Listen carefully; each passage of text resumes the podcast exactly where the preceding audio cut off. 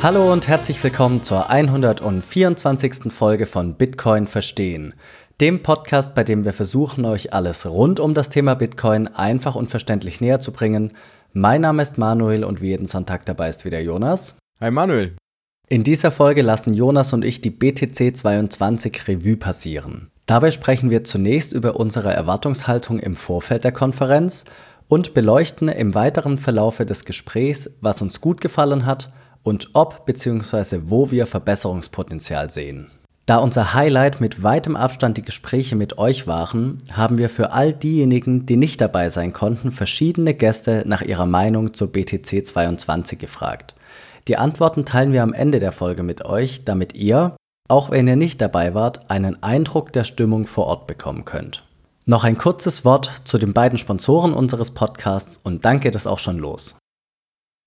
Werbung mit der Bitcoin-Only-App Relay könnt ihr Bitcoin in eure eigene Wallet einfach und unkompliziert für Gebühren von bis zu einem Prozent kaufen und verkaufen, indem ihr unter anderem unseren Rabattcode BTC Verstehen verwendet.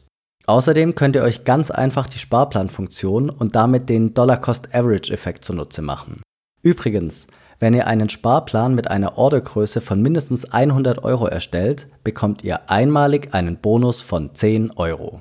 Nachdem ihr eure Bitcoin gekauft habt und wenn ihr diese langfristig sichern möchtet, dann solltet ihr euch unbedingt mit der sicheren Aufbewahrung auseinandersetzen.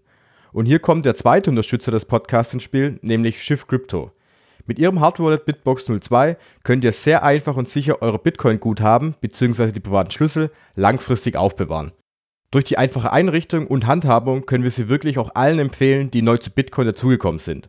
Und dank der Partnerschaft erhaltet ihr mit dem Code BTC Verstehen 5% Rabatt auf die Bitcoin-All-Edition der Bitbox 02.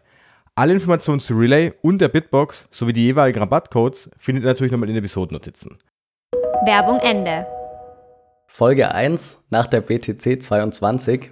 Wir möchten in dieser Folge die, ja, die BTC 22 etwas Revue passieren lassen, unsere Eindrücke eben mit euch teilen, darüber sprechen, wie unsere Erwartungen im Vorfeld waren, wie unsere Erfahrungen vor Ort gewesen sind und als kleines Highlight haben wir noch unterschiedliche Leute auf der BTC 22 eben interviewt und um deren Eindrücke gebeten. Und da werden wir gegen Ende der Folge auch ein paar Einspieler eben mit euch zusammen anhören und dann eben wieder kommentieren.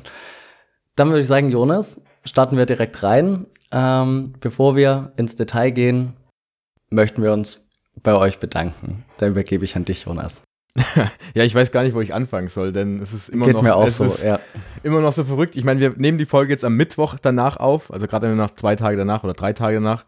Und äh, ich bin immer noch komplett äh, geflasht davon, was wir da erlebt haben die Wahnsinn. letzten Tage. Und deswegen erstmal vielen, vielen Dank. Äh, ich würde mal anfangen bei Peter und Lukas, den zwei Organisatoren, die da was wirklich Verrücktes auf die Beine gestellt haben. Also vor einem Jahr oder vor dreiviertel Jahr ging es ja erstmals los mit dieser Idee, die da so, na, so vage in Innsbruck eine Konferenz aufzubauen, wo ich immer gedacht habe, okay, okay, klingt sehr, sehr spannend.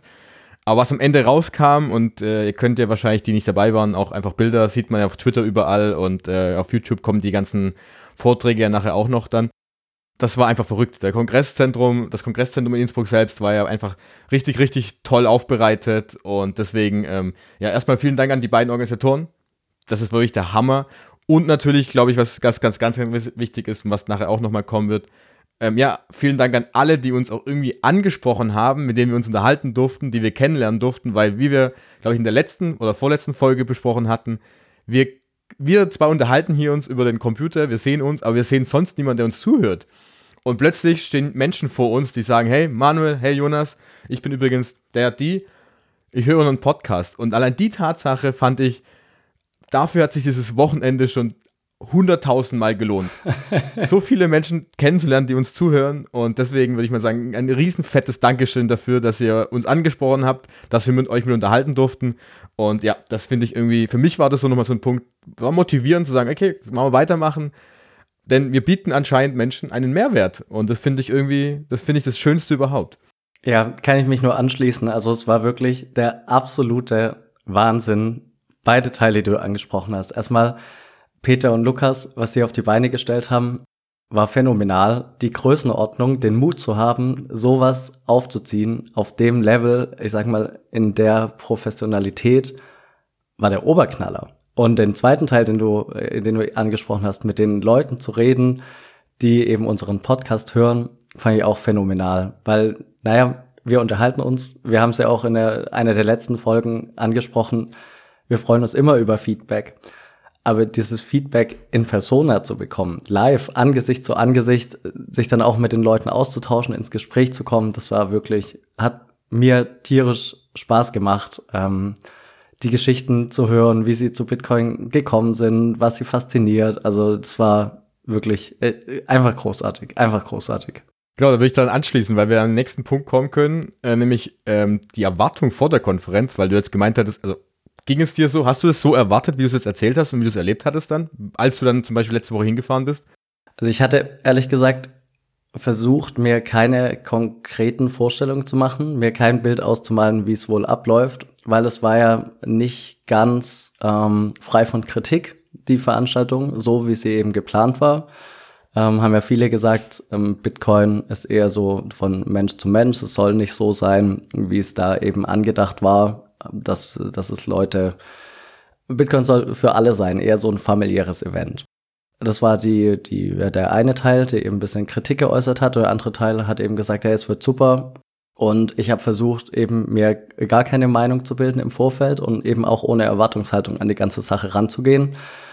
Und ich muss sagen, es war wirklich für mich persönlich praktisch der perfekte Mix aus beidem irgendwie. Wir hatten diese Professionalität auf der einen Seite, aber auch die Durchlässigkeit, sage ich mal, auf der anderen Seite. Also es war nicht so, dass irgendwie sich manche abgekapselt haben und irgendwie unnahbar waren. Ähm, jeder konnte mit jedem ins Gespräch kommen, praktisch wann immer er wollte.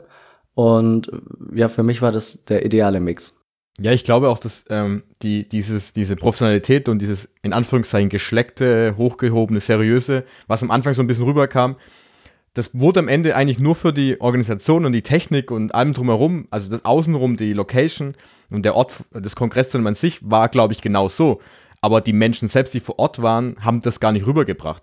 Also es gab die, die Vorträge und die Technik und allem drum und dran waren genau so aber dann mit den Menschen sich unterhalten, wie du sagst, da war niemand dabei, der sich abgeschottet hat. Und es gibt andere Konferenzen, bei denen dann die Menschen, die gesprochen haben, also die Speaker und die Vortragenden, die werden dann einfach separiert von dem Rest, sage ich mal, vom, vom normalen Fußvolk. Ja, so eine VIP-Lounge in Anführungszeichen. Genau, und das gibt's ja. nicht, das gab's nicht. Du konntest wirklich mit jedem Einzelnen, der da oben auf der Bühne stand, egal ob das jetzt die Joma Mangold war, ein Christian Bischof, Sogar die ähm, zwei Damen aus El Salvador, die wir nachher noch kurz ansprechen werden, wahrscheinlich, selbst die, mit denen konnte man sprechen, wenn man sie erreicht hatte.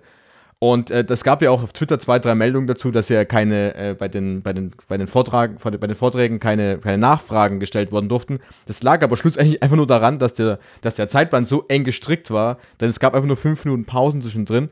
Aber was gibt es denn Besseres, als die Fragen nicht aus dem Publikum zu stellen, weil das Ganze, glaube ich, auch logistisch relativ schwierig ist, aber du konntest sie jeden schnappen und sagen, hey Manuel, das, was du da oben gesagt hast, das fand ich nicht so cool. Oder hey, ähm, gibt es ein, ich habe da eine Frage zum Beispiel. Was willst du denn mehr? Also wenn du persönlich die Menschen fragen kannst, was willst du denn mehr haben?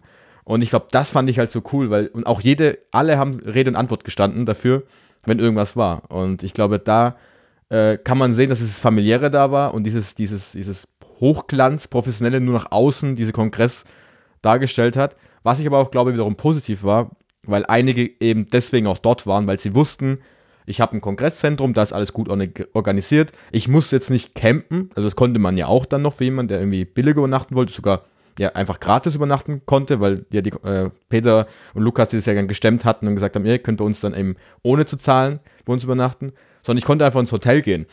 Und ich glaube, das ist nochmal so ein großer, großer Unterschied zu dem, was man am Anfang, glaube ich, erwartet hat. Ja. Ja, das ist das Wesentliche. Die Leute, die vor Ort waren, sind ja die gleichen wie sonst auch. Also im Endeffekt rückblickend kann man sagen, wieso sollte sich die, wieso sollten sich die Unterhaltungen vor Ort letztlich unterscheiden von denen von irgendwelchen anderen Events, wenn die Leute ja die gleichen sind. Trotzdem ist es nachvollziehbar, dass man da im Vorfeld ein bisschen skeptisch ist und den Punkt, den du gerade angesprochen hast, dass eben teilweise von außen, also war, war ja nicht viel, aber es gab es eben vereinzelt von Leuten, die nicht vor Ort waren, dass da dann eben Kritik dahingehend geäußert wurde, dass wir keine Fragen stellen konnten. Und das sei ja bezeichnend für die Bitcoin-Welt. Und naja, Es war, war natürlich so, dass wir keine Fragen stellen konnten, aber ich meine, jeder Einzelne stand praktisch während der gesamten äh, Konferenz durchgängig in Anführungszeichen zur Verfügung und jeder Einzelne hat sich gern mit allen über sämtliche Themen unterhalten. Also ich kann nachvollziehen, dass man von außen da vielleicht draufschaut und sagt, hm, wäre es nicht cool gewesen, da ein, zwei Fragen eben noch zu stellen im Nachgang. Aber dass man sich gar nicht dahingehend informiert, wie ist es denn? Ist es tatsächlich so, dass diejenigen, die da oben sprechen, abgeschottet sind oder nicht, sondern einfach mal pauschal Kritik raushaut, finde ich jetzt nicht, finde ich nicht angebracht und auch nicht zielführend irgendwo. Ja, aber es passt leider dazu dass man das eben von Passt dazu. so. Aber es waren, Ja. nur, es waren nur ganz kleine Stimmen, wahrscheinlich auch von den Pers Ich, ich habe es nicht gesehen, den Livestream habe ich nicht gesehen. Da konntest du, glaube ich, auch im Chat Fragen stellen. Aber ich glaube, das umzu, umzumünzen, dann die Fragen von außen auch noch mit reinzubringen, das geht ja eigentlich kaum. Und ich glaube, ähm, ja, das ist, glaube ich, glaube ich, schwierig. Und der andere Punkt war ja auch der Preis. War auch so ein ganz, ganz großer Punkt, der auch auf der Konferenz selber auch nochmal heiß diskutiert wurde. Ja, ich glaube, da gibt es unterschiedliche Meinungen. Die einen sagen, das ist gerechtfertigt. Also für 350 Euro, nur den Ticketpreis habe ich halt einfach zwei Tage lang oder fast zweieinhalb Tage lang auch volles Programm und halt eben, wie gesagt, ich kann mit den ganzen Menschen sprechen, die vor Ort sind. Also das, das ist halt schon ein riesen Mehrwert. Aber ich kann auch vom Net, vom Net verstehen, dass man sagt, 350 Euro oder 500 Euro und wenn du nicht mit Bitcoin gezahlt hast, ist auch ganz schön viel Geld. Also das muss man sich gut überlegen. Und ich hoffe, dass alle, die dort waren, sich auch dann wiederum den Mehrwert erschaffen haben, zu sagen, okay, das hat sich für mich gelohnt auch. Und ich bin mal gespannt, wie das nächstes Jahr aussieht, wenn es nochmal stattfinden sollte. Ob was da bei den Ticket äh, bei den Preisstrukturen äh, passiert. Wobei ich glaube, wiederum, vielleicht muss der Preis auch etwas höher angesetzt sein, damit eben das Publikum eben auch so ein bisschen ja, homogen ist. Weil wenn jetzt, geh mal davon aus, du sagst, ein Ticket kostet 50 Euro. Wer, da kommen alle, also in Anführungszeichen alle hin, vielleicht kommen auch welche hin, die möglicherweise gar keinen Bock auf Bitcoin haben, sondern die einfach nur von Stress machen wollen, von außen so ein bisschen. Wer weiß es nicht. Und vielleicht muss man es so ein bisschen höher ansetzen. Ich, ich habe kein, ich hab da jetzt keine Meinung dazu, wie das genau aussehen sollte. Ja, ist auch schwierig, da den idealen Preis festzusetzen. Meiner Meinung nach war jetzt rückblickend der Preis aber gerechtfertigt, weil es wurde einem ja schon viel geboten. Also die, die Technik war so, wie sie wahrscheinlich noch nie war im deutschsprachigen Raum. Ähm, die ganze Organisation war einfach sensationell. Es ist ja wirklich alles glatt gelaufen. Ähm, das war, das war super. Auch das Ganze drumherum, dass du an Workshops teilnehmen konntest, dass da unterschiedliche Firmen aus dem, aus dem Bitcoin-Bereich eben ihre Stände hatten. Ja, also es war im Endeffekt, war wirklich einfach rundum gut organisiert und dass es nicht umsonst geht, ist ja, ist nachvollziehbar. Auf der anderen Seite muss man natürlich sagen, wenn man den Preis so hoch ansetzt, dann können eben natürlich nicht alle Leute kommen, weil das gehört zur Wahrheit dazu. Es ist einfach viel Geld gewesen. Aber wir haben ja auch einige kennengelernt, die gerade solche versuchen, sich in dem Bereich irgendwie auch ähm, aktiv zu engagieren. Also zum Beispiel die eigene Projekte starten wollen oder schon im Bereich unterwegs sind. Ich glaube, wenn du, wenn du an dem Punkt schon bist, dann ist es für dich unbezahlbar, dahin zu gehen. Weil ich glaube, aus diesem, aus diesem Event werden so viele Projekte, so viele Zusammenarbeitsthemen rauskommen, das kann man sich gar nicht vorstellen. Und wie man das wiederum beziffern sollte mit einem Preis, das weiß ich nicht. Ähm, das ist, ist wahrscheinlich, das kann man nicht, nicht berechnen, aber ich glaube, da werden einige hoffentlich, oder ich hoffe es, oder ich gehe stark davon aus, dass sie da irgendwelche Projekte mit anderen Menschen zusammen sich ausgesucht haben und da ein bisschen weiterkommen noch. Ja. Was waren denn so, was waren denn deine Highlights jetzt? Ah, das ist eine verdammt gute Frage. Ich muss ehrlich gestehen, wir könnten bei den Vorträgen ja anfangen. Könnt, könnten wir. könnten wir, aber das schiebe ich mal nach hinten. Ich sag, ich sag, wir kommen, glaube ich, auch gleich darauf, warum. ähm, ich glaube, der größte, das, das, für mich war das Highlight, und vielleicht klingt das ein bisschen abgedroschen, waren es einfach die Menschen vor Ort. Ähm, das war für mich der größte Punkt und darauf habe ich mich auch am meisten gefreut. Einerseits natürlich, wie wir schon am Anfang erwähnt hatten, ich hatte gehofft, dass wir endlich auch ein paar Menschen kennenlernen, die unseren Podcast hören, weil es einfach, wie du gemeint hast, einfach so surreal ist, plötzlich die Menschen gegenüberstehen zu sagen und dann erzählt dir jemand, hey, ich habe in den letzten drei Wochen 120 Episoden gehört. Das finde ich so, das ist einfach nur verrückt und das war so, das ist irgendwie schön gewesen und, ähm, und ich glaube, dieses familiäre und dieses angenehme und ich fand irgendwie alles sehr sympathisch. Es war niemand dabei, der irgendwie gestresst hat, wo ich gesagt habe, boah, das ist jetzt irgendwie anstrengend. Überhaupt niemand dabei. Und es gab auch an den ganzen Abenden und am Samstagabend gab es ja auch die große Party.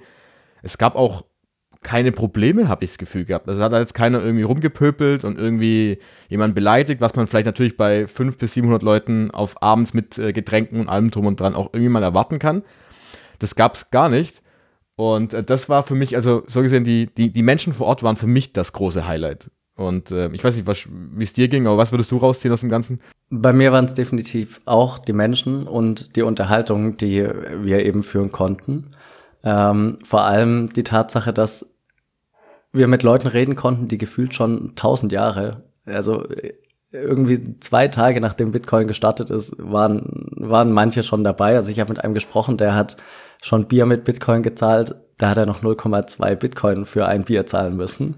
Und das ist halt schon faszinierend, sich mit solchen Leuten zu unterhalten, aber auch mit Leuten, die eben ganz neu dabei sind. Ähm, insgesamt war die Stimmung sehr positiv. Wir haben ja im Vorfeld gesagt, worauf wir uns eben freuen, sind zum einen die Gespräche und zum anderen, wir haben uns ja überlegt, ist es gut, dass jetzt Bärenmarkt ist oder nicht.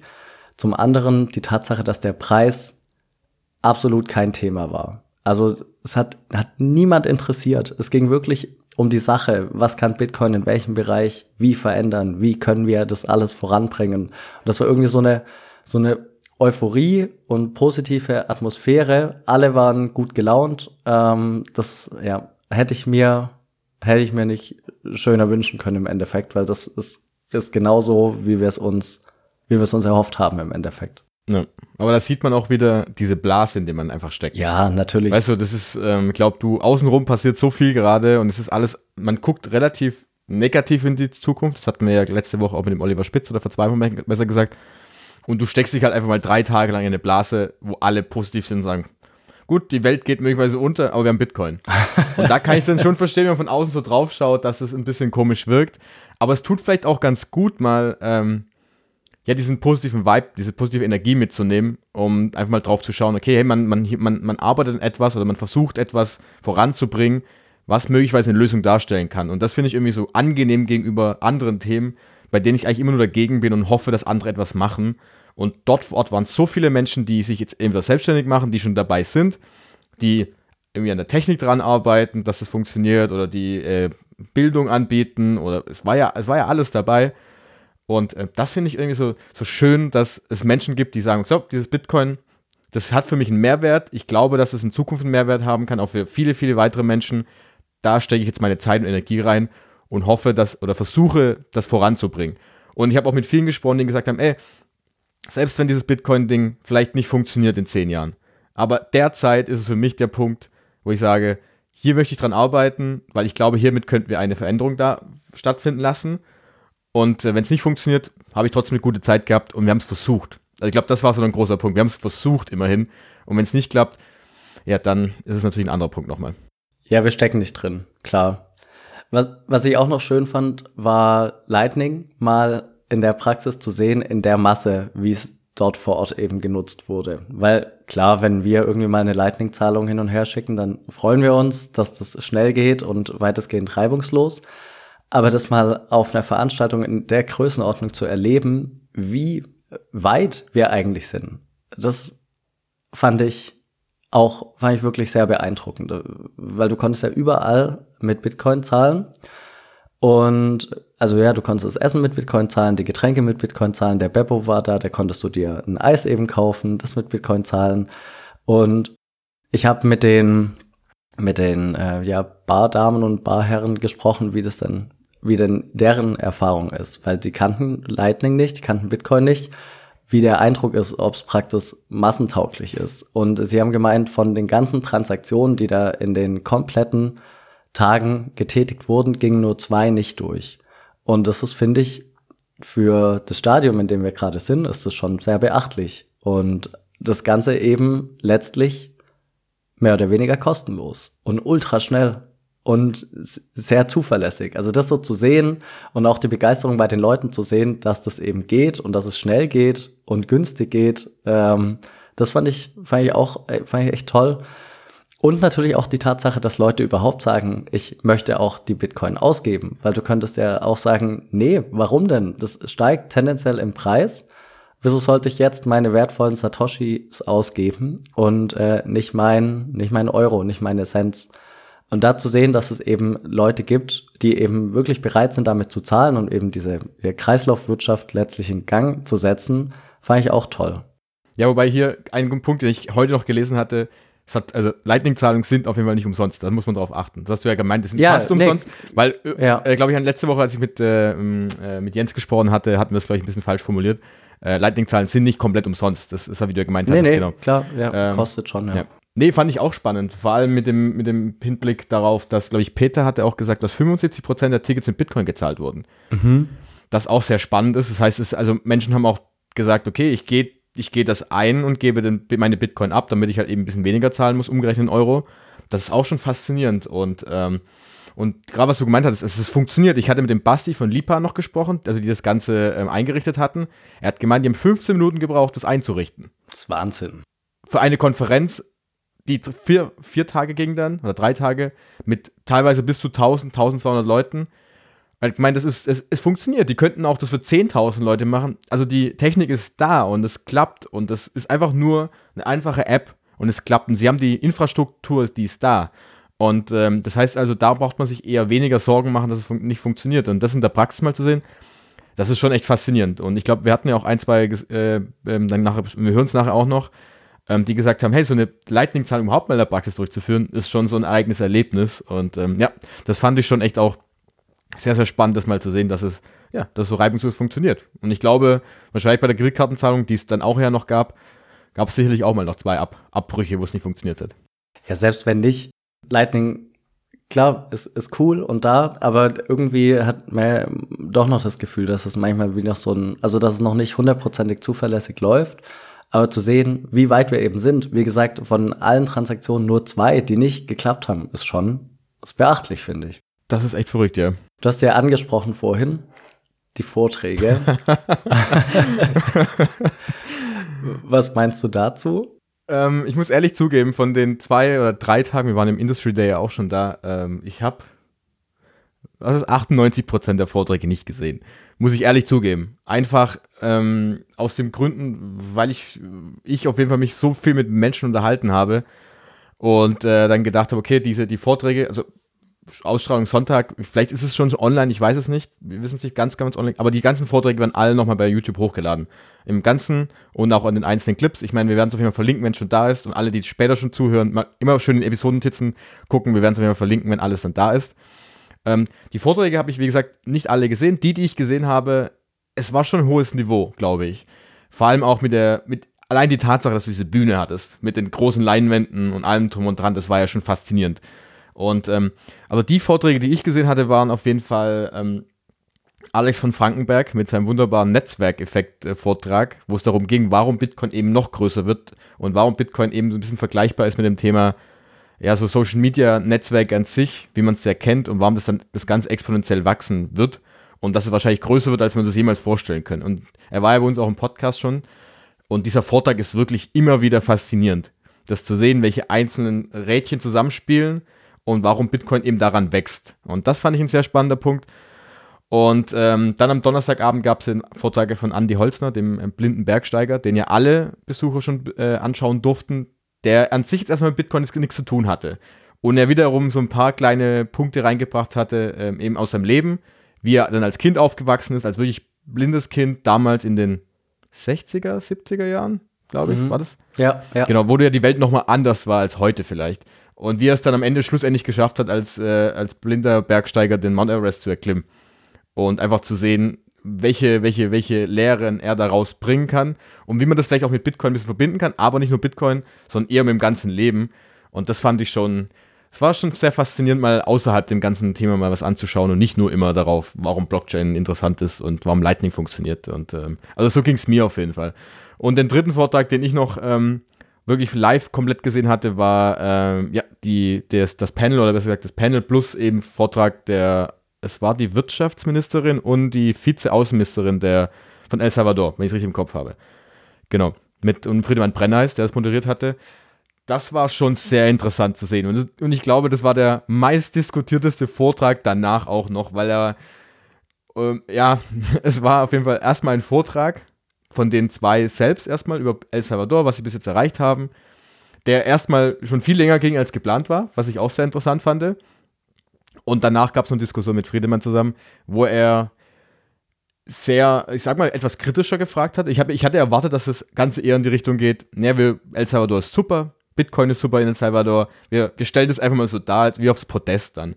Aber es fand ich gut, dass er wirklich kritisch auch nachgefragt hatte, wo, weshalb er vielleicht aber auch nicht gerade gut die richtigen Antwort bekommen hat. Weil ich, ähm, am Schluss endlich haben die zwei dann doch relativ viele Fragen so ein bisschen ausweichend beantwortet und am Ende gar keine Antwort zu geben. Da fand ich, das fand ich schon sehr interessant. Finde ich aber auch gut, weil man dieses, dieses, dieses Projekt in El Salvador, diese, diese Idee, muss man schon auch sehr kritisch hinterfragen. Weil es wird immer so als gelobtes Land dargestellt unter vielen Leuten im Bitcoin-Bereich. Aber das ist es nicht. Und da sollte man, glaube ich, ein bisschen hinterfragen. Und das, deshalb fand ich das irgendwie interessant, weil die Leute plötzlich darüber sprechen. Die einen fanden es cool, die anderen fanden es zu hart, die anderen fanden es zu wenig. Deswegen fand ich das ein interessantes Panel. Ging mir insgesamt auch so, also zu den Vorträgen allgemein. Ich habe mir vorgenommen, sehr viele Vorträge anzuhören und ich habe nur sehr wenig Vorträge gehört, weil ähm, man hört es ja noch ein bisschen, wie, also mein, meine Stimme ist ja noch etwas ramponiert, ähm, weil wir uns eben so gut und viel unterhalten konnten oder unterhalten haben. Ich werde mir aber auf jeden Fall noch einige Vorträge, wahrscheinlich die meisten, im Nachgang anhören. Ja, wie du gesagt hast, wenn die Streams online sind, verlinken wir die natürlich. Und ja, der, der Vortrag von Friedemann und den beiden Damen aus El Salvador war wahrscheinlich der kontroverseste insgesamt.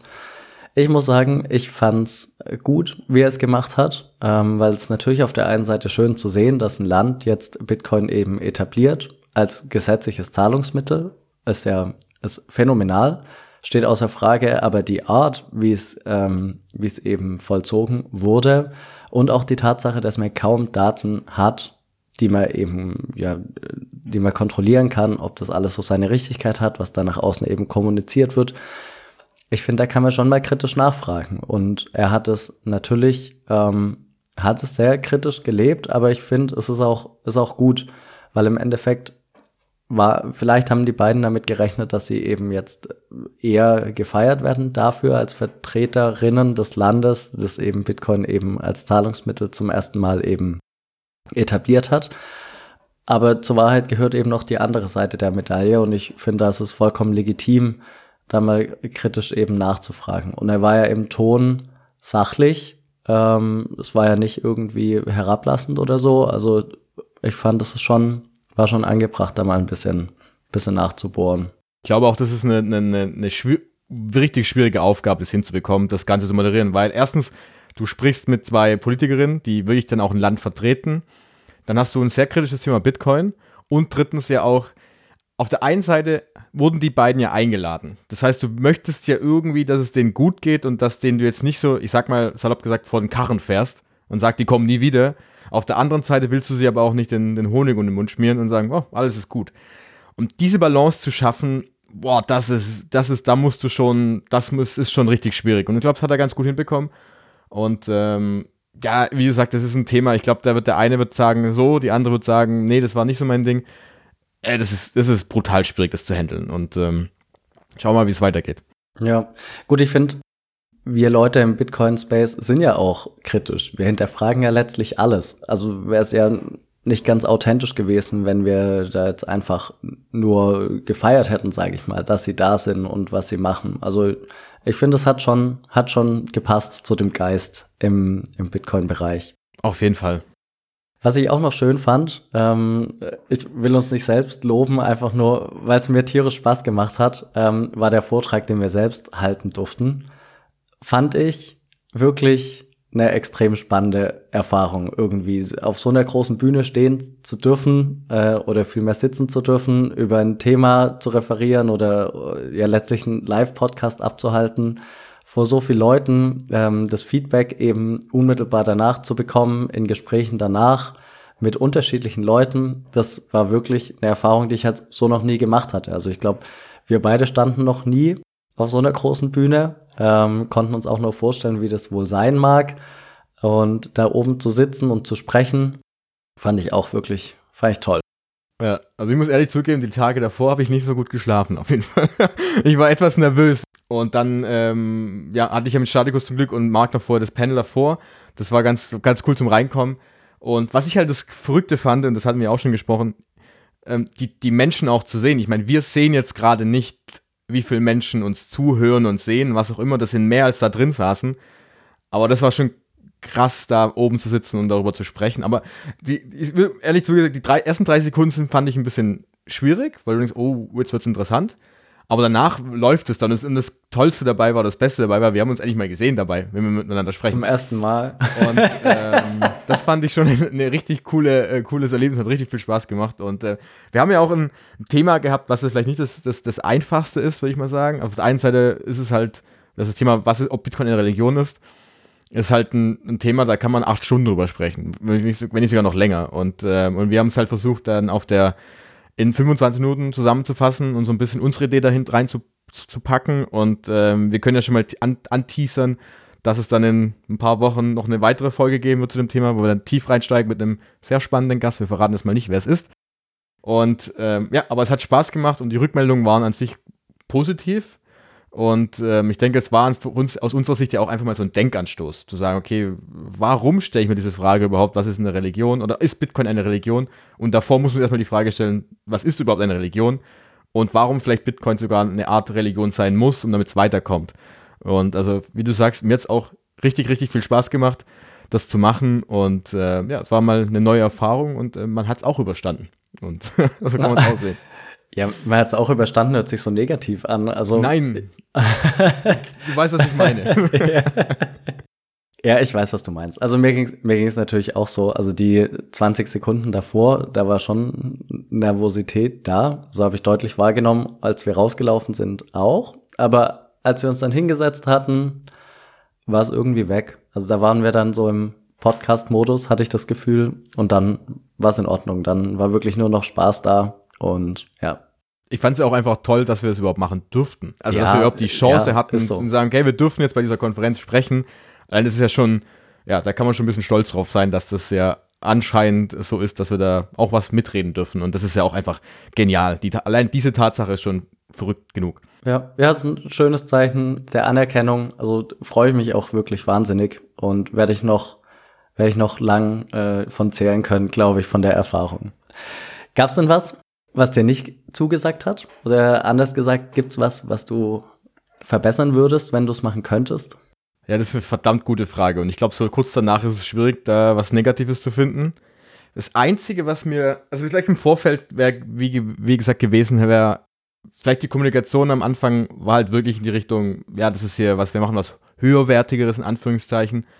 Und, ähm, und am Ende wurde es ja wurde es sehr anders. Dadurch, dass dann Peter und Lukas ja dann irgendwann angekündigt haben, zwei oder drei Wochen davor, dass man auch ähm, gratis ähm, dort vor Ort äh, campen kann. Ich glaube, das wäre sowas, das hätten sie wahrscheinlich auch selber gerne gemacht. Dass man das einfach von, wenn man das im Mai schon angekündigt hätte, dass es so ist, dann hätten wahrscheinlich viele gesagt, oh cool, ähm, dann komme ich trotzdem. Das wäre, glaube ich, so ein Punkt.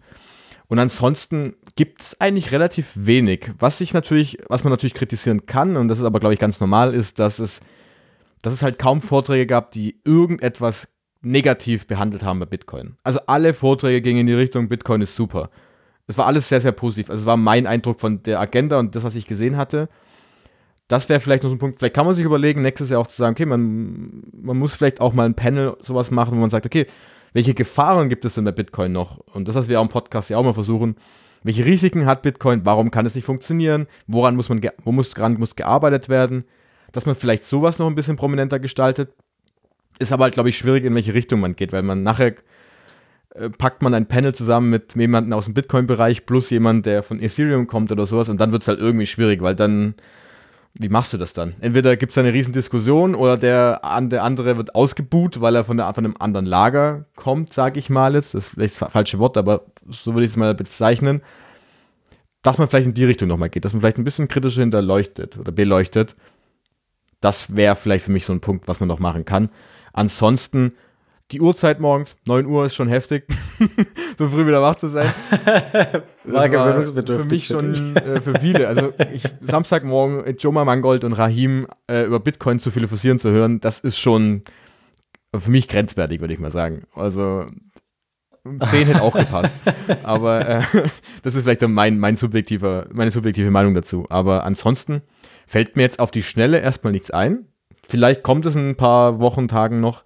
Aber so rückblickend fand ich es schon echt interessanterweise, vor allem für die erste Veranstaltung, muss man ja auch dazu sagen, das ist die erste Veranstaltung gewesen, die sie gemacht haben, hat das alles top, richtig, richtig top funktioniert. Ja, also ich ähm, habe ehrlicherweise, aber wie du sagst, vielleicht ändert sich das mit einem gewissen Abstand, habe noch gar nichts, äh, was ich verbessern würde. Ähm, aber wir schauen ja auch nur von außen drauf. Also für uns hat es jetzt den Anschein gehabt, als wäre das äh, super glatt gelaufen, als wäre organisationstechnisch alles so verlaufen, wie sie das eben konzeptioniert hatten in, im Vorfeld.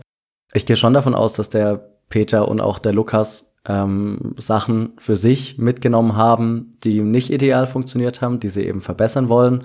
Aber das ist jetzt nichts, was so offensichtlich war, dass es mir jetzt in Erinnerung geblieben wäre. Ähm, ja, aber wie gesagt, schauen wir mal, was wir so in zwei, drei Wochen, wir werden zwei, drei Wochen darüber denken, aber Stand jetzt fällt mir nichts ein. Was ich noch, was ich noch hinzufügen möchte, wäre nämlich auch interessant, wie du sagst, was, was wäre, wenn jemand, ich, ich weiß nicht, ob Presse da war, also in der Zeitung. Es waren, glaube ich, ein paar Vertreter waren ja da. Ein paar waren da, ja. Was die darüber zum Beispiel schreiben. Also wir haben jetzt ein, zwei Artikel schon gesehen gehabt, aber wie die das zum Beispiel darstellen, die Richtung, ob das dann eher in die Richtung geht, oh Gott, das sind diese religiösen Gläubiger, die sich da zusammenfärchen äh, und dann den heiligen Bitcoin und Satoshi huldigen, in die Richtung. Und ähm, das wäre natürlich auch interessant. Wobei wir hören nachher noch zwei, drei Stimmen von Menschen, die zum ersten Mal auf so einer Konferenz waren, was da, was ihre Meinung dazu ist. Aber von jemand, der so ein bisschen von außen betrachtet das anschaut, das wäre natürlich spannend. Weil wir hatten so zwei, drei Momente zwischendrin, wo wir selber darüber gesprochen hatten, okay, stell dir mal vor, von draußen kommt da jetzt einer rein, da glaube vor den Türen war ein Halbmarathon oder ein Marathon und der läuft zufälligerweise in, diese, in das Kongresszentrum rein und sieht da vorne diesen Vortrag. Wenn er in den falschen Moment reinkommt, sieht es sofort aus wie der Sektenführer, der oben dran steht und den heiligen Bitcoin ähm, anjubelt und äh, huldigt. Ähm, das wirkt halt wirklich so. Das ist halt die Frage halt, aber das Publikum ist halt eigentlich, sind schon Leute, die schon Bitcoin kennen, die schon mittendrin sind. Ich glaube, es war kaum jemand dabei, der noch nie was mit Bitcoin gehört hat. Deshalb ist dieses, ja, diese Nachricht da, die nach außen geschickt wird, nochmal, ja, muss man schauen, wie das aussieht. Und das wäre natürlich ganz interessant, wie das wirkt. Aber die Frage ist, wen interessiert das erstmal? Also für wen ist diese Bitcoin-Konferenz überhaupt gedacht? Das, die Frage muss man sich auch stellen. Ist es für jemanden, der noch nie dabei war? Oder ist es eben für die, die auch schon tiefer dabei sind? Also das ist ein schmaler Grad, da die richtige Kommunikation zu finden, glaube ich. Den einen Punkt, den du angesprochen hast, dass man vielleicht noch ein bisschen kritischere Vorträge mit reinnehmen könnte, finde ich einen ganz interessanten Gedanken.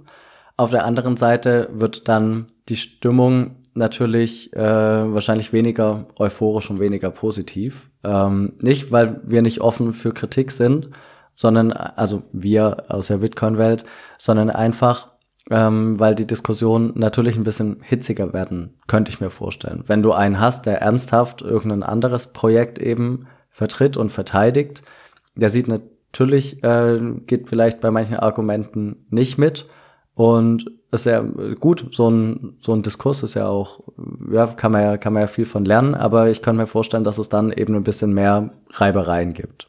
Muss es sein. Hatten wir Muss mit, sein, ähm, mit David damals gesprochen gehabt, ob Bitcoin bessere Kritiker braucht und ähm, ob nicht die Leute, die in Bitcoin dran arbeiten, schon die besten Kritiker sind.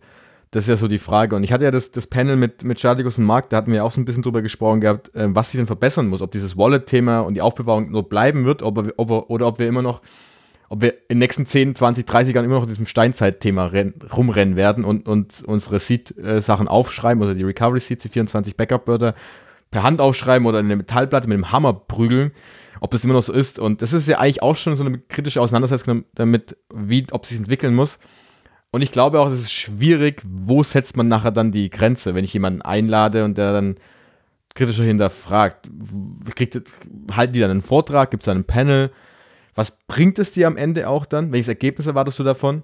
Also, was kommt denn dabei raus, wenn man nachher sagt, ja, Bitcoin ist vielleicht nicht perfekt und bla und das andere Projekt ist anders, besser? Was hat man denn davon? Das ist halt auch so, deshalb, ich, vor, ich weiß es nicht. Vor allem unter der Überschrift Bitcoin Only. Es war ja eine Bitcoin Only Veranstaltung. Das heißt, du bräuchtest jemand aus dem, aus dem Bereich, der weiß, was Bitcoin ist, weiß, was Bitcoin für Vorteile hat, ähm, weiß, wie Bitcoin eben funktioniert. Und obwohl derjenige das alles weiß, dann trotzdem sich kritisch äußert. Und da gibt's ja fast niemand. Also die, die sich intensiver damit befassen, sind ja eher positiv gestimmt. Und wenn du die ganzen Altcoins eben ausklammerst, die natürlich äh, eine andere Meinung von Bitcoin haben, ähm, dann glaube ich, ist es schon halbwegs schwierig, da valide Kritik eben zu finden, ja. Klar, wobei es gab ja, es fällt mir gerade eins, es gab einen Vortrag über die Privatsphäre, glaube ich, Anonymität. Das ist natürlich immer noch so ein großes Thema. Da wurde, glaube ich, so ein bisschen kritisiert, dass man da, dass wir ein bisschen mehr aufpassen muss im Thema Anonymität. Ich glaube, der Vortrag wird natürlich auch online sein. Ähm, sowas in die Richtung zu sagen, okay, man schaut intern, was ist denn Bitcoins Problematik? Es geht ja nicht darum, dass man sagt, es gibt eine andere Kryptowährung, die es besser macht, sondern eben Punkte bei Bitcoin selbst, wie wir das ja auch schon gemacht haben mit 2140, was passiert nach dem Mining. Und ähm, gibt es denn Probleme bei der, in der Praxis, bei der Zahlung zum Beispiel, dass man sowas, sowas noch ein bisschen aufzeigt? Das könnte natürlich eine Lösung sein, möglicherweise. Für nächstes Jahr, wobei das ist dann, ich glaube, auch so ein, so ein Lerneffekt, den man vielleicht mit reinnehmen kann, aber auch nicht muss.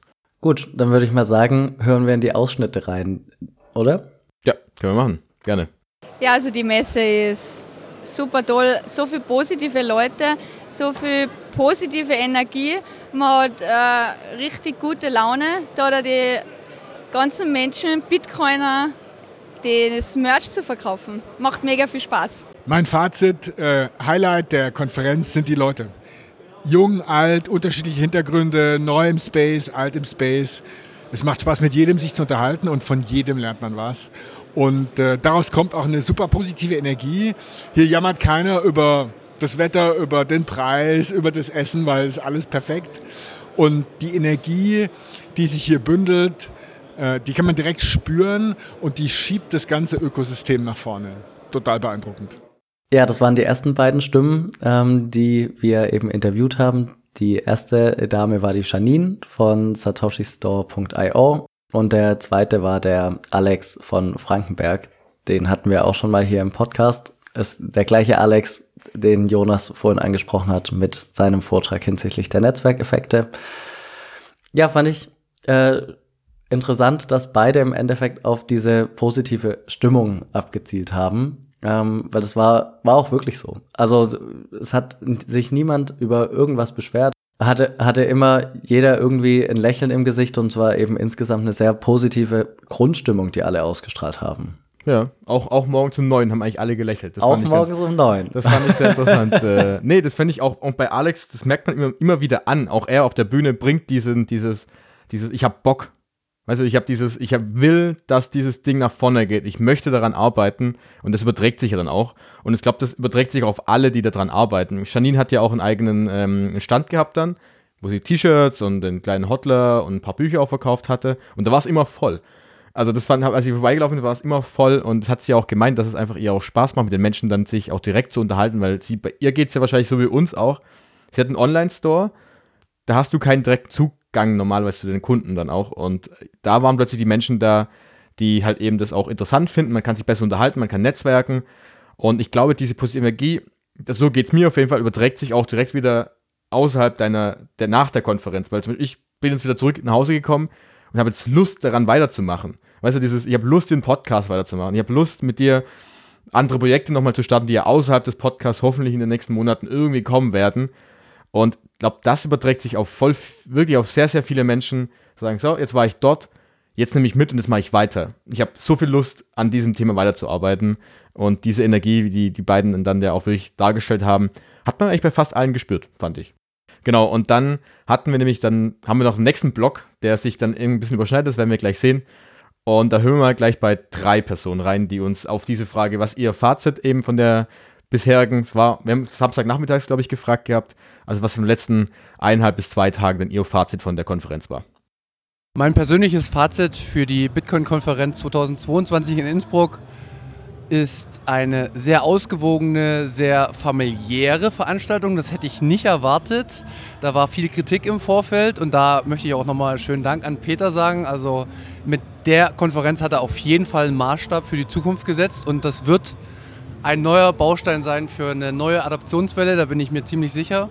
Und mein persönlicher Höhepunkt war am Freitag der Vortrag von äh, Ijoma Mangold. Ähm, das hat, also er hat die Fähigkeit, das, was ich denke, auch sprachlich sehr, sehr gut zu verpacken. Und ich glaube, das Gefühl haben viele Bitcoiner. Und ja, das war die BTC 22 für mich. Also ich bin ja von einem hohen Level gestartet von der Bleibe, sehr familiär, über die Zitadelle, Klassenfahrt, bis hin zu einem sehr seriösen äh, Unterfangen hier. äh, Bedenken hatte ich keine. Ich habe mich einfach total gefreut. Ähm, und ich muss sagen, ich habe jetzt schon einen sehr großen Wissenszuwachs auf einer ganz anderen Ebene, als ich das bis jetzt hatte. Es war immer ein sehr intensiver Austausch mit allen.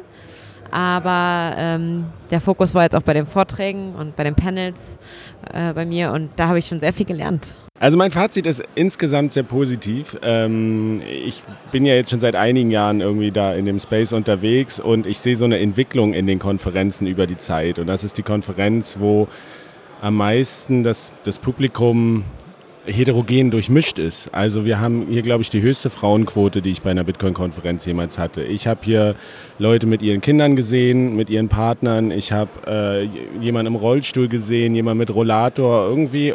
Und es ist so eine ganz eigene Stimmung hier, die ich sehr angenehm finde. Und mein liebstes Zitat, was ich aufgeschnappt habe, hier war, gestern Abend kam jemand an und meinte, er hat die, die Leute an der Bar miteinander reden hören, die meinten, diese Bitcoiner, das sind aber was sind das denn für Leute? Die räumen ja ihre Teller selber weg. Und ich finde, das ist so, das ist so ein schönes äh, Zeichen einfach, dass ich, ich, empfehle ja den Leuten auch immer gerne, wenn sie in Bitcoin einsteigen wollen, geht mal zu einem Meetup, wenn eins da ist und fangt an mit den Leuten zu reden. Die beißen nicht, die sind nett, die haben auch alle Fragen. Und das sieht man hier schon ziemlich sehr, dass das so eine sehr offene Veranstaltung ist. Ähm, das Programm ist natürlich auch gut ohne Frage. Aber äh, so diese Gesamtstimmung hier, ich habe das Gefühl, wir erreichen so eine neue Phase in der, in der gesellschaftlichen Zugänglichkeit so von Bitcoin. Und das ähm, deswegen, also klar, würde ich mich freuen, wenn es noch mehr Konferenzen dieser Art gibt. Genau, da waren jetzt gleich drei dabei, nämlich die Anastasia Christa, Hörerin von uns. War auch sehr schön, sie mal wieder zu sehen. Und äh, natürlich der Manuel vom Münzweg Podcast, können wir vielleicht auch gekannt haben. Und natürlich Friedemann Brenneis äh, von Honigdachs Podcast, war auch vor Ort, der ja auch dann eben das Panel zu El Salvador moderiert hatte. Und die haben ja alle drei so in ähnlichen Richtungen auch beschrieben, welche Entwicklung denn so eine Konferenz gerade mitnimmt. Also auch, oder besser gesagt, dass dieses Familiäre haben sie alle drei beschrieben. Also sie fanden das sehr offen, sehr familiär. Man konnte sich allen mit unterhalten, was wir gesagt haben. Aber was sie auch genannt hatten, war dieser Punkt, dass sich auch die Konferenzen an sich oder auch die Meetups und die kleineren, wie die Bitcoin-Zitadelle in der Schweiz zum Beispiel, dass sich das Ganze entwickelt. Und Friedemann ist ja schon relativ lange dabei. Und wie er gesagt hat, ähm, für ihn ist diese, diese Veranstaltung etwas Neues gewesen, weil es eben noch heter heterogener war. Also wir haben auch wirklich, es waren viele Frauen dabei, es waren viele Familien teilweise, es gab wirklich auch das Alters, die Alterszusammensetzung war relativ, ja, so gesellschaftlich eigentlich der Durchschnitt, fand ich. Und ja, war breit gemischt. Genau, und dass halt eben diese, dass vielleicht das so ein nächster Schritt ist, was ich auch glaube, dass diese Konferenz einen neuen Benchmark, also einen neuen Standard gesetzt hat, wo man sich wiederum orientieren kann, dass das der nächste Schritt ist bei den Konferenzen im deutschsprachigen Bereich. Das muss man ja sagen. Es war rein deutschsprachig. Es gab also drei englische Vorträge natürlich noch mit Michael Saylor, Seifedin Mus und Jimmy Song. Aber alles andere war nur deutschsprachig. Und wie Manuel es auch genannt hatte, für ihn hat es, glaube ich, als, als Baustein für eine neue Adoptions, Adoptionswelle genannt. Das glaube ich nämlich auch, dass daraus wieder, aus dieser Konferenz wieder neue Projekte entstehen können, wieder neue Menschen dazukommen. Und es fand ich interessant, dass alle drei, die ja auch unterschiedlich tief in dem ganzen Thema drin sind, eine ähnliche Meinung dazu haben. Und das finde ich sehr, sehr spannend.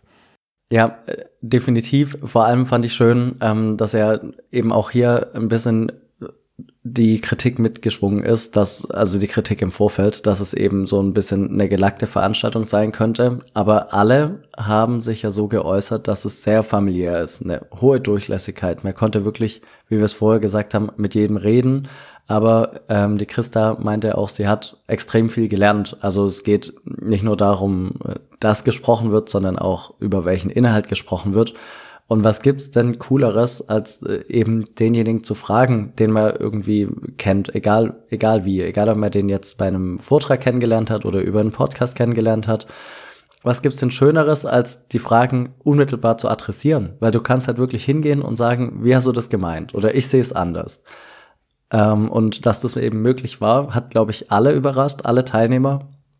Ähm, und haben die, haben die drei schön zum Ausdruck gebracht und was Friedemann eben hervorgehoben hat, dass wir eben diese, diese Vielfalt an Menschen haben. Das ähm, kann ich, kann ich ihm nur zustimmen, weil es hat mich, hat mich sehr überrascht, dass auch wirklich äh, Kinder zum Teil da waren. Klar, es war nicht viel, ähm, aber trotzdem, dass da wirklich Familien hingegangen sind, als Art Familienveranstaltung. Oder eine Schulklasse war ja auch da, ähm, die, sich, die, die sich das zusammen angehört haben. Und das ist schon, ist toll, dass es so, so in der Gesellschaft mittlerweile angekommen ist. Und was diesen Punkt angeht, dieses Ankommen in der Gesellschaft, da ist halt so eine Konferenz brutal förderlich. Auf jeden Fall. Und er, er hat ja wirklich gesagt, diese neue Phase der gesellschaftlichen Zugang, äh, Zugänglichkeit. Dieses zu zeigen, ich könnte, man, jeder darf vorbeikommen. Jeder darf hinkommen, jeder, alle sind willkommen, du darfst Fragen stellen. Und das ist ja nicht nur in Innsbruck so gewesen, wo es auf einem großen Form, Format ist, sondern auch wirklich jedes Meetup in jeder Stadt. Man ist willkommen, man darf vorbeikommen, da, um dann zu sehen, dieses, dieses, auch diese, diese Mauer, die teilweise immer noch dasteht und sagen, ja, diese Bitcoin-Jünger, also das ist das Thema, was wir hatten mit Religion, das sind nur Verrückte, die wollen das nichts machen. Nein, wir, alle wollen gegenseitig sich helfen. Wenn man Fragen hat, helfen wirklich alle. Und das ist halt wirklich so ein, ein toller Punkt. Und wie gesagt, es geht nicht um das Geld. Es geht da nicht darum, dass der Preis steigt, sondern es geht wirklich darum, wir wollen gucken, dass alle irgendwie Bitcoin verstehen könnten und dass es auch nutzen können. Und genau dafür war, die, war diese Konferenz natürlich perfekt. Sehr schön. Dann schauen wir mal, was Statikus und Paul gesagt haben. Ja, hier in Innsbruck ist echt cool. Also ich meine, die Stadt ist super, ist total nett mitten in den Bergen. Ähm, ich war jetzt in letzter Zeit an einigen Konferenzen, schon harter Konferenzherbst, vor zwei Wochen in Riga. Ähm, auch super geil, aber halt alles englischsprachig. Äh, Hier so viele Leute, Top-Organisation, alles auf Deutsch, ist echt super. Und man, man, man trifft einfach so viele Leute hier, die man schon lange nicht mehr gesehen hat und auch neue Gesichter, die das erste Mal an einer Bitcoin-Konferenz sind und man sieht richtig so, wie mindblown die sind und das ist so ein cooles Gefühl, wieder sich selber zurückzudenken, wie das selber war früher bei mir. Ja, äh, hallo, hier ist der Paul. Äh, ich bin hier zum ersten Mal auf einer Bitcoin-Konferenz und bin sehr positiv überrascht. Ich habe äh, über euren Podcast über die Messe bzw. Konferenz erfahren und da dachte ich mir, das schaue ich mir mal im Internet an. Und das Allercoolste war, dass es auch noch für, äh, einen Tag extra für Unternehmer gab. Und ich habe so wenig Informationen für Unternehmer ähm, und Bitcoin-Verwendung gehabt, dass ich gesagt habe, das muss ich buchen ich bin hierher gekommen, habe sehr viele Informationen im Industry Day bekommen, einen sehr guten Austausch, ein sehr gutes Netzwerk. Ganz viele Fragestellungen, die mir vorher keiner erklären konnte, wurden geklärt.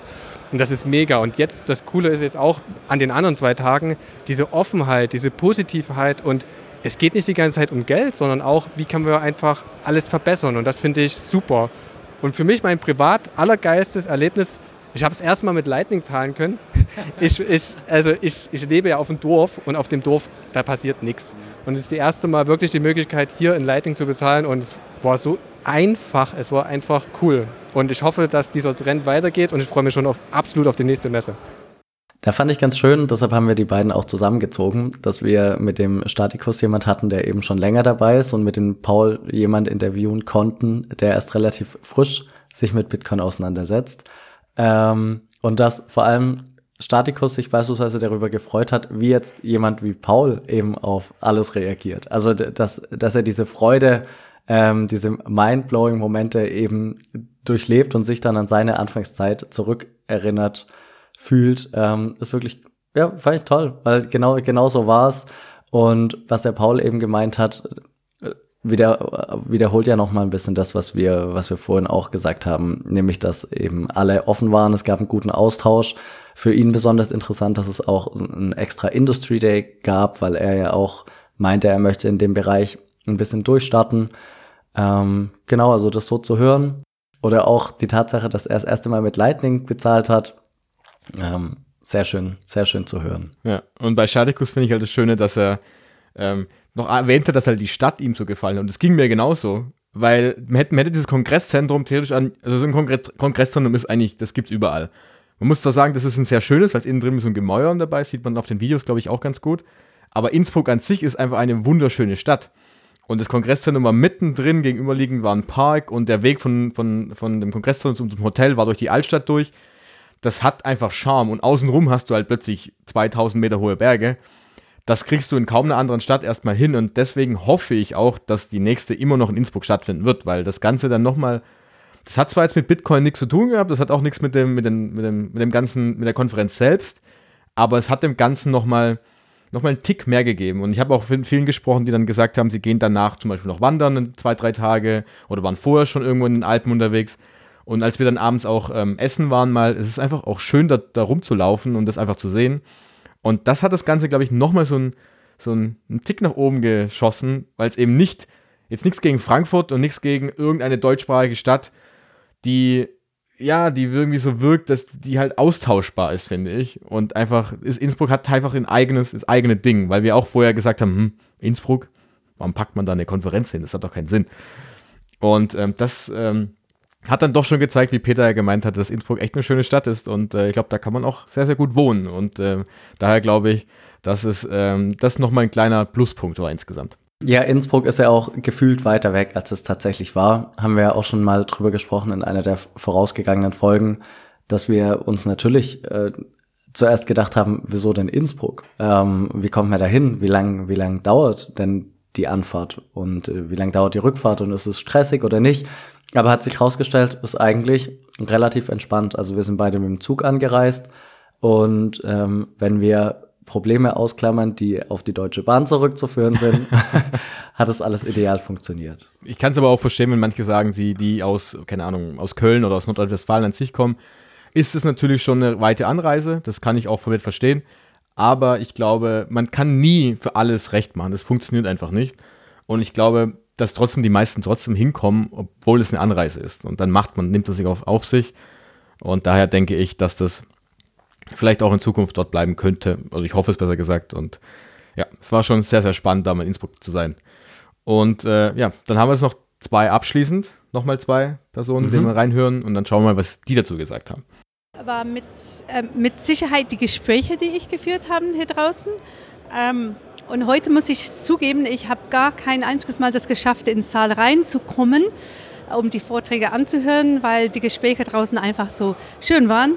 Und ich habe mir gedacht, ich kann das alles im Livestream jetzt anschauen, ich kann das in Ruhe machen und ich kann einfach den Kontakt mit den Leuten genießen. Aber ich muss sagen, nach drei Tagen bin ich so platt. Aber es war wunderbar, wie immer halt voller Freude, voller Optimismus, voller Energie. Super gut. Bei mir war das oft so, wenn man auf Twitter oder auf Reddit unterwegs ist, dann kommen oft ähm, Aussagen und ähm, oft wird es ein bisschen grantig im Ton. Ähm, und dann war es echt mal interessant, auf einer Konferenz die Leute wirklich zu sehen, die man auf diesen Foren nur unter komischen Synonymen kennt, mit komischen Ausdrücken. Ähm, und wirklich zu sehen, dass es eigentlich ganz normale Menschen sind, die sich echt viel Gedanken über die Zukunft machen und dass es nicht Träumer sind, die einfach von der Zukunft denken, äh, sondern einfach wirklich realistisch ähm, an das Denken, was Bitcoin der, der Welt positiv bringen könnte. Und ich finde, die zwei oder drei Tage, je nachdem, wie lange man da war, haben einfach, es waren gutes Zusammenkommen. Natürlich die Vorträge waren auch interessant, aber für mich das, das Interessanteste war einfach das Zusammenkommen und wirklich mal die Leute kennenzulernen, die man ähm, auf den Foren immer so hört und ähm, trifft dort. Ja.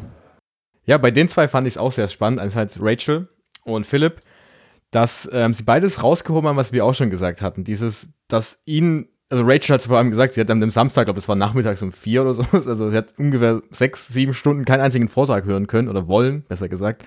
Ähm, sondern hat sich eher über diese Gespräche mit den Menschen gefreut. Und das ging uns ja auch so. Also mir war es mehr wert, mich mit jemandem zu unterhalten, als einen Vortrag zu hören, weil es ist einfach, wenn man es mal auf der Tatsache betrachtet, ich kann den Vortrag zu Hause angucken, aber ich kann mich nicht mit jemandem nochmal unterhalten, wahrscheinlich erstmal. Und das fand ich so spannend. Und bei Philipp war ja der Punkt, es war seine, wirklich seine erste, allererste Konferenz, wenn überhaupt, oder auch Meetup oder was auch immer im Bitcoin-Bereich. Und das fand ich so spannend, weil er, wie er gesagt hatte, ähm, man erlebt sonst die Menschen nur auf Twitter, aus Podcasts, YouTubes, Foren, was auch immer.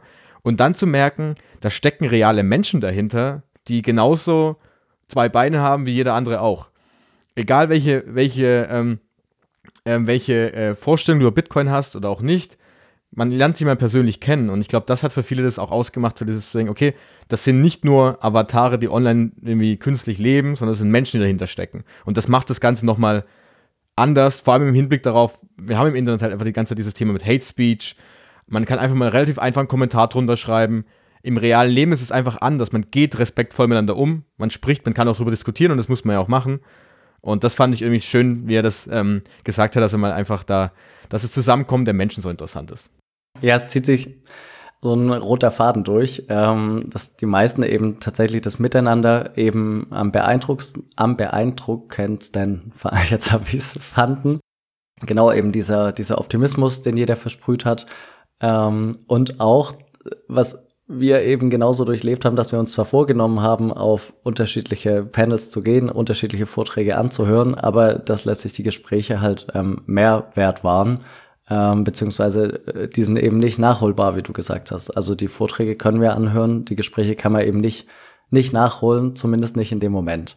Was ich beim, was ich beim Philipp cool fand, um den Bogen bisschen zu spannen zu dem, was Friedemann gesagt hat, ähm, Friedemann meinte ja, er empfiehlt immer den Leuten, mal auf ein Meetup zu gehen. Die Leute beißen nicht, alle haben Fragen. Und der Philipp hat ja auch gemeint, er kennt eben die unterschiedlichen, unterschiedlichen Online-Accounts auf Twitter, auf Reddit, ähm, die zum Teil eben ja ein bisschen härtere Aussagen von sich geben und dann aber festzustellen, hey, das sind, sind ja ganz normale Leute, das sind nette Leute, ähm, mit denen kann man sich unterhalten. Sagen wir auch immer, wir müssen ein bisschen, bisschen schauen, wie wir nach außen eben wirken. Und er ist ja jetzt praktisch das Musterbeispiel dafür, dass er gegebenenfalls ein bisschen abgeschreckt war zunächst, aber dann festgestellt hat, ist er gar nicht so. Vor allem hat er auch toll gesagt, dass das Menschen sind, die sich Gedanken über die Zukunft machen. Keine Träumer, keine Spinner, wirklich ernsthafte, ernsthafte Gedanken über die Zukunft und Auseinandersetzungen ähm, dahingehend, wie man die Welt eben besser machen kann. Vor allem im Hinblick, weil man, wenn, man jetzt, wenn man uns zuhört, wenn man die Bilder auch von außen sieht, klingt es so, es war eine riesen Party, so in der Richtung. Also es gab eine Party am Samstagabend, das ist auch ja, richtig. Ja. Aber der Großteil davon war trotzdem dann der Austausch zwischen den Menschen. Und äh, wie Rachel das ja auch gesagt hat, sie war danach ganz schön platt. Und das ging uns beiden, glaube ich, genauso, weil die ganze Zeit Input, Input, Input, wenig, wenig frische Luft, weil man im Kongresszentrum auch war. Also da muss man sich auch danach ein bisschen erholen. So eine, so eine Konferenz ist auch kein Zuckerschlecken, sage ich jetzt mal. Und deswegen äh, fand ich sehr, sehr spannend. Und ähm, man muss trotzdem hinzufügen, die Menschen sind alle respektvoll miteinander umgegangen, aber alle haben auch unterschiedliche Sichtweisen. Es ist jetzt nicht so, dass alle rumrennen und du denkst, wow, das sind alle super Menschen und es ist alles toll, wir sind alle gleich, sondern alle haben unterschiedliche Sichtweisen. Es gibt sicherlich auch Personen, denen ich zum Beispiel, deren, äh, deren Meinung ich nicht vertrete. Das ist aber auch völlig legitim, so soll das ja auch sein. Aber es geht eher darum, ich glaube, das können wir auch klarstellen, dass einfach, ja, die, der Umgang miteinander ist sehr respektvoll gewesen. Und natürlich unten drunter gibt es unterschiedliche Sichtweisen. Ich meine, die einen sind sicherlich viel, viel, äh, wie soll man sagen, kritischer oder härter unterwegs in irgendwelchen politischen Einstellungen zum Beispiel, andere weniger. Ist aber egal erstmal. Trotzdem hat man sich eben dann damit gut unterhalten können und es waren, wie auch äh, Philipp oder wie eigentlich fast alle gesagt hatten, ein schönes Zusammenkommen von Menschen und gerade auch das beste Beispiel ist ja auch eben, wenn die, wenn die Mitarbeiter und Mitarbeiterinnen beim, vom, vom Catering sagen, dass sie alle sehr, sehr freundlich sind und nett sind. Das ist ja irgendwie das Beste dabei, weil die am wenigsten mit Bitcoin zu tun haben. Ja, ich glaube, warum alle diese Gespräche so hervorheben, ist eben der, dem Umstand geschuldet, dass Bitcoin eben multidisziplinär ist und jeder hat so seinen eigenen Schwerpunkt, sage ich mal, oder das eine Gebiet oder zwei Gebiete, für die er oder sie eben besonders brennt. Und daraus ergibt sich eben so eine, so eine Dynamik während des Gesprächs, die ich so in keinem anderen Bereich kannte, weil die meisten Themen sind eben enger gesteckt und da haben irgendwie alle einen ähnlichen Zugang, aber bei Bitcoin ist es halt anders. Da brennt der eine ein bisschen für eben ja, die Finanzwelt, für den Finanzteil. Der andere brennt dafür, dass es eben ein extrem gerechtes System ist, ohne, ohne Grenzen. Jeder kann mitmachen, wann er will, wo er will. Wieder jemand anders setzt sich intensiv damit auseinander. Ähm, was hat's denn mit mit dem Energieverbrauch auf sich und kann das gegebenenfalls äh, die Energiewende fördern und, und, und. Also es gibt so viele Bereiche und das macht das, äh, machen, macht die Gespräche eben so lebhaft und so spannend. Da würde ich sagen, abschließende Frage. Hast du Lust, nächstes Jahr nochmal hinzugehen? Und äh, hoffst, hoffst du, dass es nochmal stattfindet? oh ja, also ich habe große Lust. Äh, ich freue mich jetzt schon, ist schon eingetragen im Kalender. Ähm, Zug ist noch nicht gebucht, werde ich aber werde ich aber zeitnah machen. ja, find, geht mir genauso. bei dir? Geht mir genauso. Genau. Okay. Das war, ich fand nicht toll, dass es am Ende Peter nochmal äh, bestätigt hat, dass es nächstes Jahr stattfinden wird, auch wieder im September. Und ich glaube, das wird anders, weil es diesmal das erste Mal war, es immer anders, glaube ich. Aber es wird genauso gut, weil es wahrscheinlich sogar noch besser wird, weil äh, ja, mehr Menschen davon erfahren, dass so ein paar Probleme am Anfang vielleicht rauskommen und dass man einfach lernen kann, was da was da passiert oder passiert ist, besser gesagt, und dass das Ganze eben dann noch ein, ein Tick, sogar noch ein Tick besser wird. Und ich glaube, ich hoffe, dass sich das ganze, dass dieses ganze Konferenz in Innsbruck sich in den nächsten etablieren wird und so als ähm, deutschsprachiges, äh, ja, deutschsprachiger Termin so, so im September sich einbürgern wird und dass sich alle mal jährlich drauf freuen. Das finde ich, fand ich eigentlich ganz cool. So ein bisschen wie so ein, teilweise wie so ein Klassentreffen. So ein Zusammenkommen. Genau, wie so ein Ja. Klassentreffen. Ja, so, so hat sich ja wirklich angefühlt irgendwie. Äh, man kennt, äh, kennt die unterschiedlichen Menschen vom Sehen. Wir über den Podcast natürlich haben schon mit mehreren gesprochen. Ähm, aber so trifft man sich wieder und das ist irgendwie ein ganz, äh, ganz interessantes familiäres Gefühl. Genau. Und dann würde ich sagen, äh, war es das dem Rückblick. Wie gesagt, alle Vorträge, wenn sie online sind, werden wir sie auf jeden Fall, also wenn sie bei der Ausstrahlung schon online sind, werden sie verlinken. Ansonsten werden wir es natürlich nachfügen, nachholen. Ihr werdet es sicherlich auf Twitter überall auch mitbekommen, wenn die Sachen online sind. Und äh, ja, denke ich mal, und ich hoffe mal, dass dann nächstes Jahr, dass wir noch mehr kennenlernen werden, nächstes Jahr im September. Freue ich mich auf jeden Fall. Genau. Und dann würde ich sagen, vielen Dank fürs Zuhören, wie immer. Und dann hören wir uns nächste Woche wieder. Dann geht es wieder um ein Bitcoin-Thema. Also auch ein richtiges Bitcoin-Thema. Wunderbar. Bis Dann bis nächste Woche. Ciao. Ciao.